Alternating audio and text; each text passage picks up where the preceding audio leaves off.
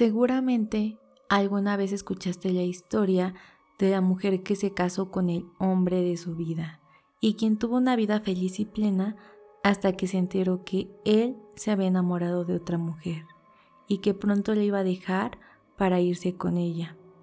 Así que llena de celos, locura y desesperación, fue a su casa, recogió a sus tres hijos y los llevó al río, en donde les quitó la vida de la manera más cruel, vil y despiadada que puedas imaginarte para después darse cuenta de lo que había hecho y arrepentida, envuelta en la locura, comenzar a buscarlos durante el resto de su vida. E incluso después de haber muerto, ella sigue buscándolos.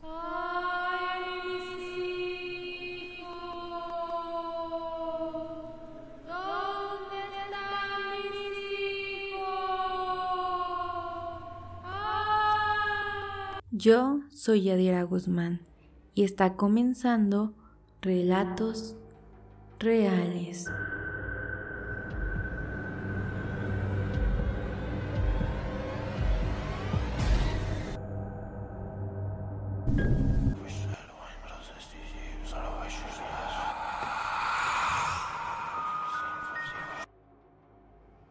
Aquí en mi ciudad tenemos también nuestra propia versión de La Llorona se dice que una mujer le fue infiel a su esposo con algún vecino y él, como retribución, tomó la vida de los hijos de ella, pues se había convencido a sí mismo que lo más probable es que esos hijos no fueran de él. Total, si ya lo había engañado, seguramente no era la primera vez. Así que fue lleno de celos, entró al cuarto de los pequeños, y los ahorcó sin compasión.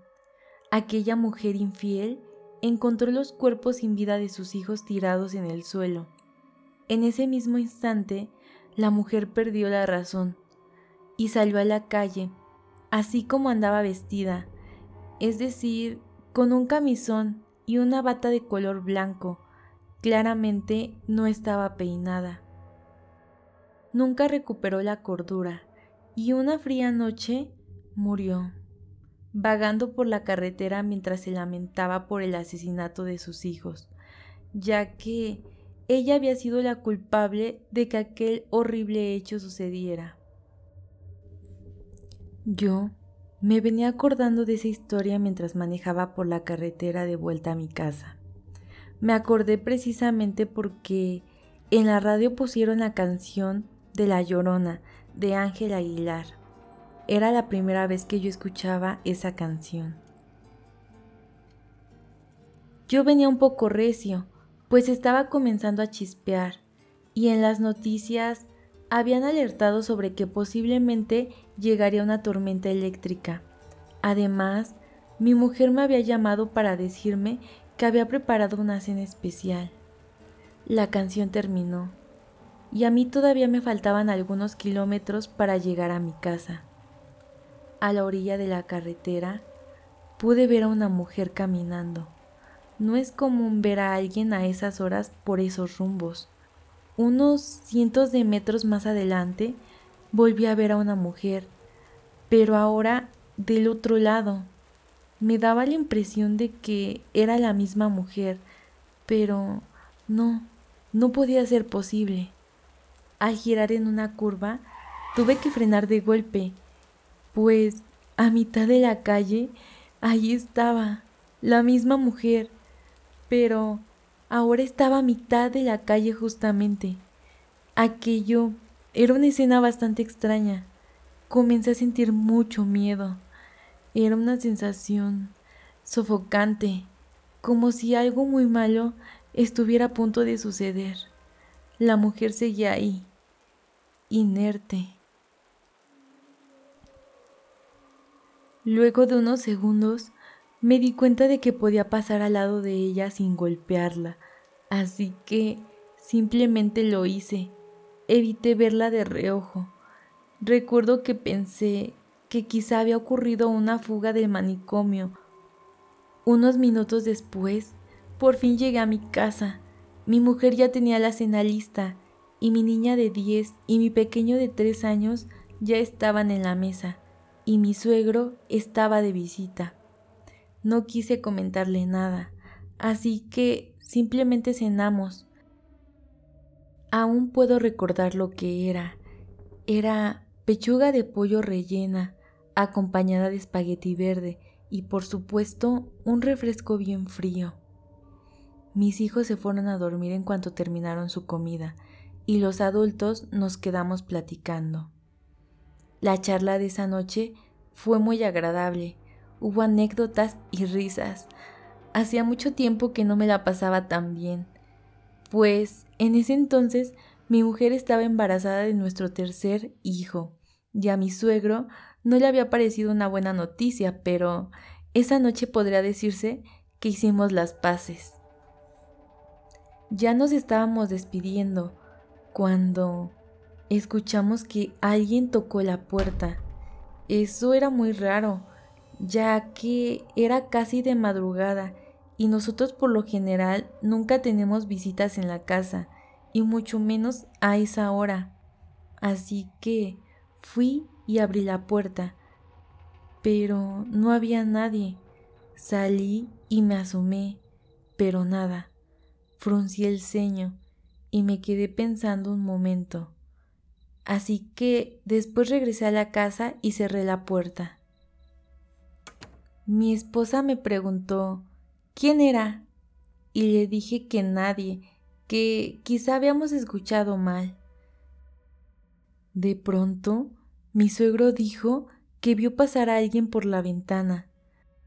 Apenas iba a revisar cuando volvieron a tocar la puerta. Le dije a mi esposa que se fuera con los niños, mientras yo iba a la cocina y tomé un bate de fierro que siempre guardo al lado del refrigerador, mientras mi suegro abrió la puerta y yo estaba listo para atacar con el bate, pero de nuevo no había nadie. Entonces mi mujer gritó, mi suegro cerró la puerta y yo corrí al cuarto de mis hijos. Por la ventana pude ver a una mujer parada afuera. Me di cuenta de que era la misma mujer que yo había topado en la carretera. La mujer puso su mano sobre la ventana y luego se esfumó.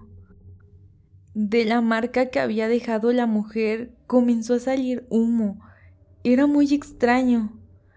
Cuando me acerqué a la ventana para revisar, sentí mucho frío. La ventana estaba helada.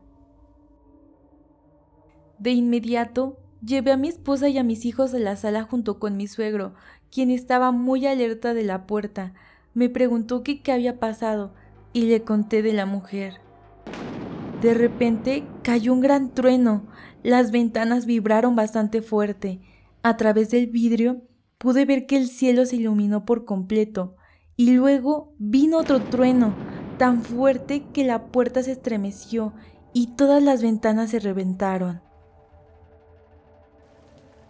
Al parecer, había llegado la tormenta eléctrica.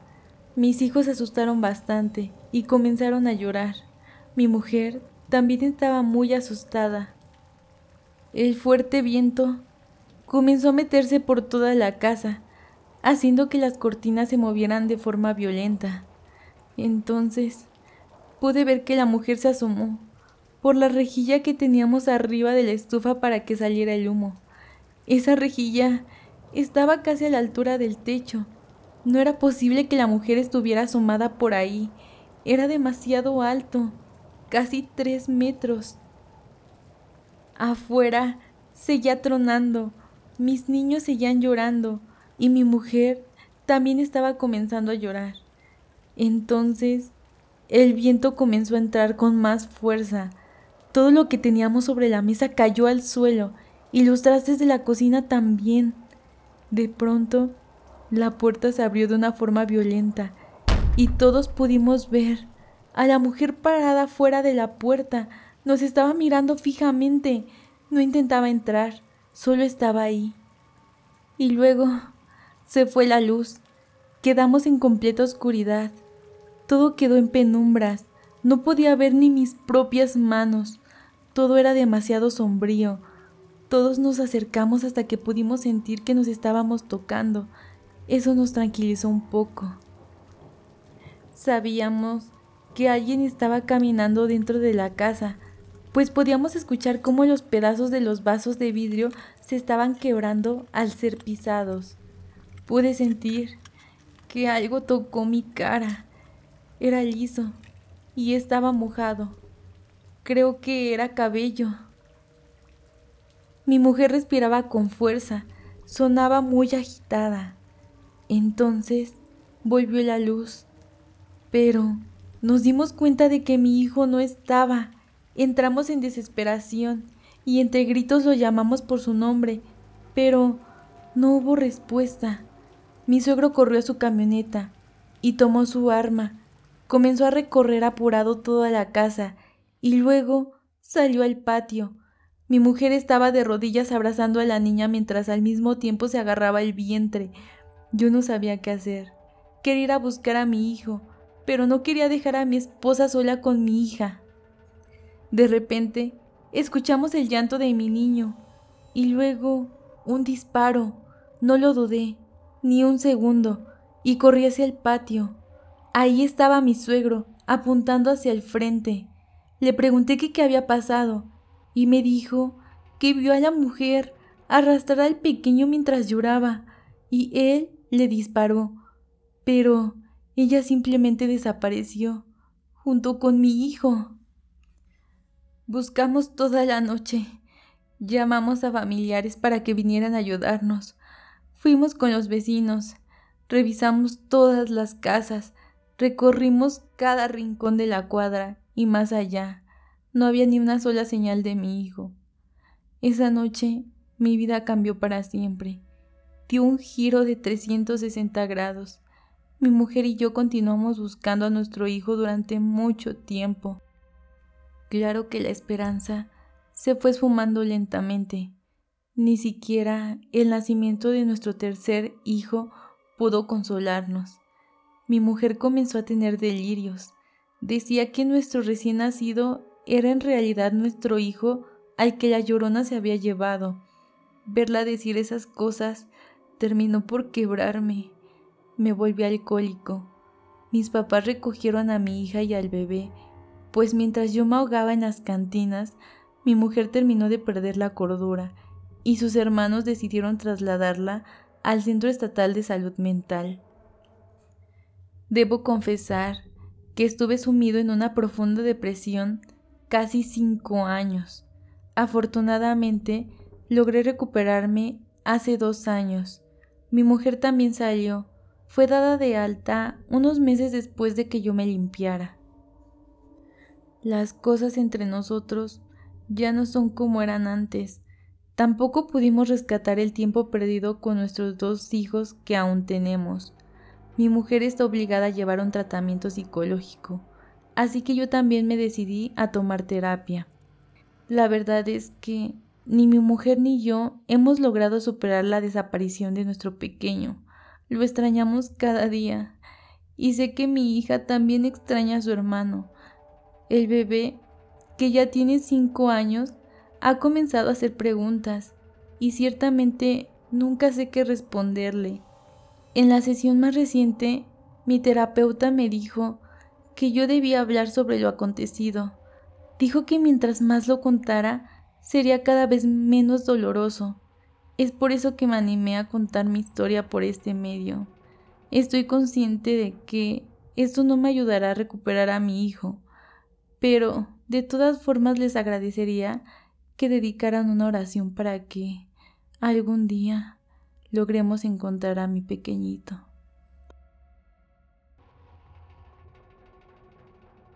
Si has llegado hasta aquí, te lo agradezco muchísimo, pero aún no terminamos, así que te invito a que te coloques tus audífonos, apagues la luz y escuches este segundo relato real. Todo empezó una mañana cualquiera del mes de noviembre. Mi madre y yo habíamos ido a la misa de las seis de la mañana. Cuando terminó la misa, apenas estaba saliendo el sol. Curiosamente, siempre somos los últimos en salir, pues a mi madre le gusta mucho quedarse a rezar un poco. Estaba ayudando a mi madre a bajar las escaleras, cuando de reojo pude ver a una mujer con un largo vestido de color azul, pero era un azul bastante claro, azul celeste, casi blanco. La mujer también llevaba la cabeza cubierta con una tela del mismo color del vestido. No alcancé a ver bien, pero creo que la mujer llevaba en las manos una rosa roja. Cuando me giré para poder ver a la mujer, ya no estaba. Eso me pareció extraño, pero lo dejé pasar, pues si me distraía mucho, podría tirar a mi madre. En ese entonces ya era una mujer mayor.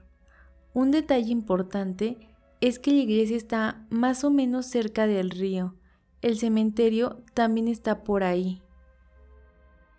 Al día siguiente, mis amigos y yo andábamos dando la vuelta por las orillas del pueblo. Hay una zona donde en verano crecen azucenas rojas, pero para noviembre ya las vendieron casi todas, y las pocas que quedan ya están prácticamente marchitas. Así que cuando pude ver que una de esas flores aún estaba en su máximo esplendor, me asombré y se me ocurrió llevársela a mi madre. Así que caminé para tomarla, me incliné para arrancarla con todo y tallo. Cuando me iba a levantar, vi un vestido azul celeste muy claro que pasó frente a mí. Inmediatamente me levanté, pero no había nada. Lo primero que me pasó por la mente fue que se trataba de la mujer que había visto al salir de la iglesia, pero era una idea absurda. Luego, al terminar el paseo con mis amigos, volví a casa con mi madre. Fui a su cuarto y le entregué la flor. Le gustó mucho. Después fui al refrigerador para sacar un refresco en una botella de vidrio y me fui a mi cuarto. Una de las ventanas de mi cuarto tiene vista al patio. En la pared opuesta de la ventana tengo un ropero que en una de sus puertas tiene un espejo muy grande. Cuando me terminé el refresco, fui al ropero para tomar ropa porque me iba a meter a bañar. Agarré lo primero que encontré y cuando cerré la puerta del ropero, por el espejo pude ver que afuera de la ventana estaba parada una mujer con un vestido color celeste y la cabeza cubierta.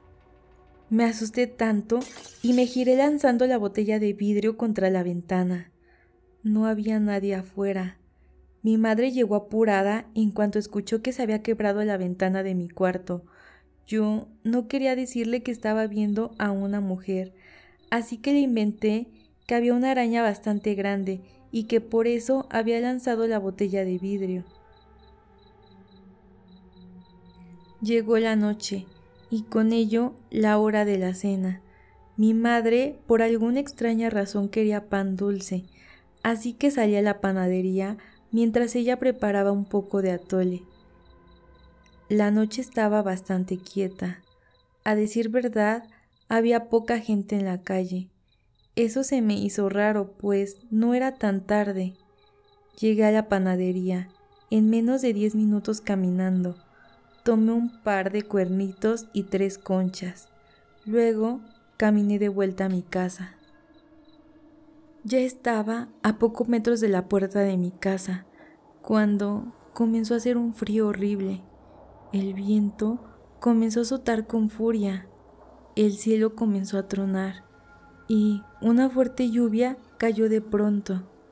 Entonces sentí una mirada y volteé solo para ver a lo lejos a la mujer del vestido celeste.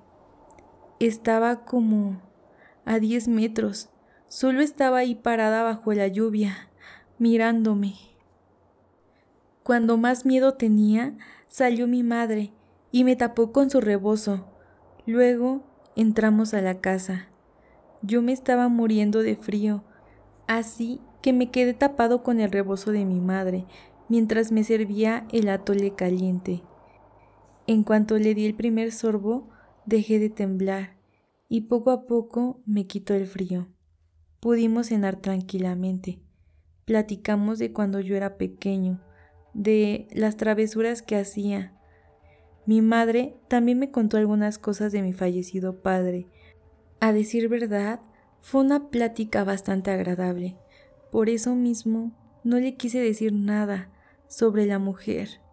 Eso hubiera arruinado la cena. Mi madre murió esa noche. No sufrió. Le dio un infarto mientras dormía. Ella era lo último que me quedaba, así que yo me sentía terriblemente mal. Lo único que me daba un poco de consuelo es que los últimos momentos que pasé con ella, esa cena, fue algo maravilloso. Debo confesar que el velorio en la iglesia fue un momento bastante difícil. Mis amigos me acompañaron, también algunas personas del pueblo que apreciaban a mi madre. Por momentos sentía que no podía más con la situación, así que decidí ir a lavarme la cara. Me quedé en el baño unos minutos, mirándome en el espejo mientras recordaba el rostro de mi madre. Cuando estuve más tranquilo, caminé de regreso a la iglesia. Me acerqué al ataúd de mi madre para poder verla por última vez y encontré una rosa roja. Esa flor no estaba ahí cuando salí al baño. Le pregunté a uno de mis amigos si alguien se había acercado al ataúd, pero me dijo que no había visto a nadie. Por alguna razón sentí la necesidad de voltear hacia la entrada y alcancé a ver una cola de un largo vestido color celeste. Parecía que estaba dando la vuelta afuera de la iglesia. Por más extraño que parezca, en ningún momento pensé que esa mujer pudiera estar relacionada con la muerte de mi madre. Bueno, llegó el terrible momento de enterrar a mi madre en Campo Santo. Lloré mucho, de la única forma en que un hijo puede llorar a su madre. Pasaron los minutos y después las horas. Todos se iban yendo mientras yo me quedaba ahí parado frente a la tumba de mi madre. No tengo idea de cuánto tiempo pasó, pero cuando me di cuenta estaba chispeando y al levantar la mirada, ahí estaba la mujer de largo vestido celeste. Se dio la vuelta y comenzó a caminar despacio, así que no supe de dónde saqué valor, pero Decidí seguirla, de lejos claro. Noté que ya no llevaba la rosa roja consigo. Eso significaba que la había dejado mientras yo estaba ahí y no me había dado cuenta. Salimos del panteón y caminamos rumbo a la iglesia. Por un instante creí que íbamos a entrar al templo, pero nos pasamos de largo había personas en la calle, podía verlas, pero al parecer ellos no nos veían, ni a la mujer del vestido celeste, ni a mí. Seguimos caminando y, tras cruzar una calle empedrada, llegamos a la orilla del río. Mientras la seguía, de un momento a otro, el agua del río comenzó a emanar un ligero vapor. Era cálido y olía flores. Realmente creo que era tranquilizante. Finalmente llegamos a un gran árbol, bastante frondoso. Me distraje contemplando el árbol. Jamás lo había visto antes. No tenía idea de dónde estaba. Cuando reaccioné, la mujer del vestido celeste ya no estaba. Lo que pasó después no puedo ni explicarlo. Tal vez no tenga sentido para quien escuche mi historia, pero estoy convencido de que escuché la voz de mi madre provenir de aquel gran árbol. El vapor del río comenzó a disiparse y el árbol desapareció. No sé, no sé qué fue lo que pasó. No pienso que la llorona ande en busca de niños para ahogarlos. Yo creo que aquella mujer en verdad se arrepintió por haber lastimado a sus hijos y ahora intenta dar consuelo a quienes perdemos a nuestra madre. Por eso sé que comenzó a aparecer delante de mí. La llorona ya sabía que mi madre iba a morir y tal vez intentó advertirme. No lo sé. Lo único que tengo seguro es que el poder escuchar la voz de mi madre por última vez me trajo paz. Y es por eso que desde entonces pido cada noche por el descanso del espíritu de la llorona. Me puedes seguir en todas mis redes como Chica Interesting, en donde subo contenido diferente pero muy interesante. Nos escuchamos en los próximos relatos reales.